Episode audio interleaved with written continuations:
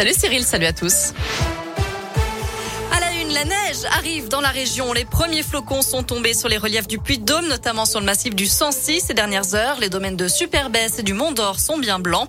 Et Météo France prévoit de fortes chutes de neige demain matin en Isère. Quelques flocons à partir de 800 voire 900 mètres d'altitude.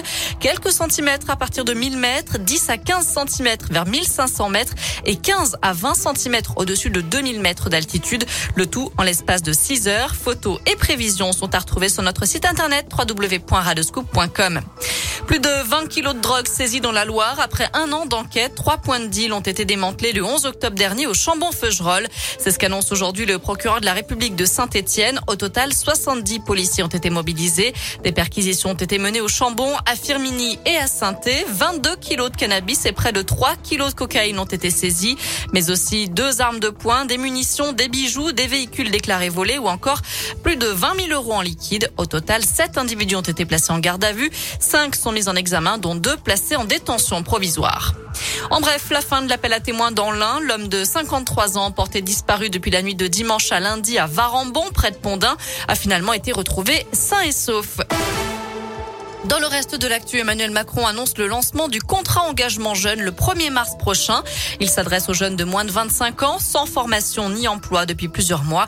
Un contrat qui leur permettra de recevoir une allocation allant jusqu'à 500 euros par mois en échange de 15 à 20 heures de formation ou d'accompagnement par semaine. Objectif, accompagner au moins 400 000 jeunes l'année prochaine. Attention, mise en garde du ministre de la Santé, une nouvelle vague épidémique est possible cet automne, d'après Olivier Véran. Le taux d'incidence du Covid au niveau national a augmenté de 11% sur la dernière semaine, avec une légère hausse des hospitalisations. L'effet de la baisse des températures principalement qui incite à rester en intérieur. La suite du procès des attentats du 13 novembre 2015 à Paris. La parole est maintenant aux 14 accusés, notamment le seul survivant des commandos, Salah Abdeslam. Il est d'ailleurs le premier interrogé. Le tribunal va se pencher sur leur personnalité, leur parcours ou leur, ou leur passé judiciaire. Et puis une première avancée concrète à la COP 26 de Glasgow. Une centaine de pays, dont la France, s'engagent à stopper et inverser la déforestation.